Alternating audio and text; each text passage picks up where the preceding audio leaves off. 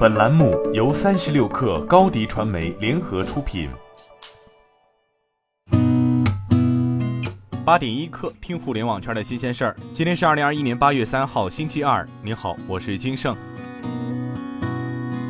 据界面报道，昨天早间，不少网友反映称，通信大数据行程卡服务器不稳定，在支付宝或微信中打开行程卡页面查询时。出现打不开、加载不出或者接收不到验证码等情况。随后，中国信通院在其官方微信公众号发布行程卡服务紧急通知，称近日行程卡查询量突增，系统服务压力不断增大，目前正在全力优化，保障稳定运行。对此，中国信通院在其官方微博给出最新回应，现已基本恢复服务。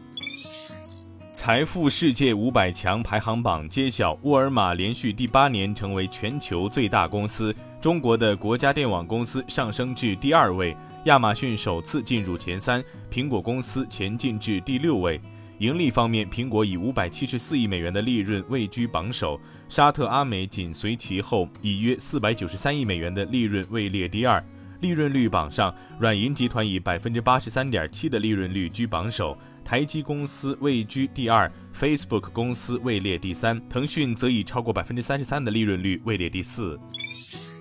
蔚来昨天公布二零二一年七月交付成绩，蔚来七月共交付智能电动汽车七千九百三十一台，同比增长百分之一百二十四点五。未来二零二一年已完成交付四万九千八百八十七台，超去年全年交付量。未来一百度电池包即将完成换电站铺设，用户端将陆续开启交付。同时，首批用于用户交付的 ES 八已正式发运挪威，预计将于今年九月在挪威开放预定和交付。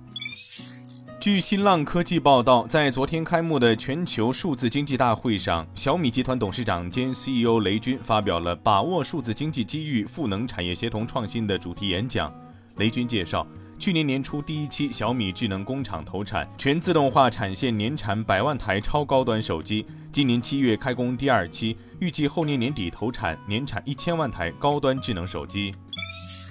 据新华社报道，近期相关主管部门整治不良粉丝文化工作取得阶段性成效。中央网信办深入清理涉粉丝群体违法违规和不良信息，结合正在开展的“清朗饭圈乱象整治专项行动”，整治不良粉丝文化乱象。目前已累计清理负面有害信息十五万余条，处置违规账号四千余个。关闭问题群组一千三百余个，解散不良话题八百一十四个，拦截下架涉嫌集资引流的小程序三十九款。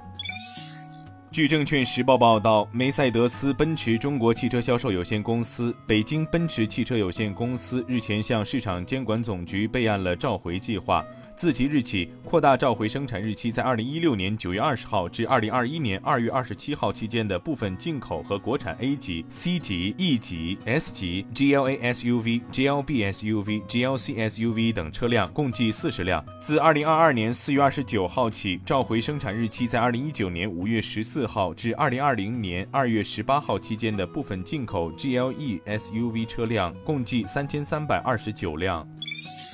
据报道，Zoom Video Communications 同意支付八千五百万美元，并加强安全措施，以此和解因为与 Facebook、谷歌和 LinkedIn 分享用户个人数据以及遭到黑客入侵而引发的隐私侵权诉讼。此次集体诉讼的原告将获得百分之十五或二十五美元的核心订阅费退款，其他人可获最高十五美元。Zoom 同意采取的安全措施包括，在会议主持人或其他参与者在会议中使用第三方应用时，向用户发出警告等。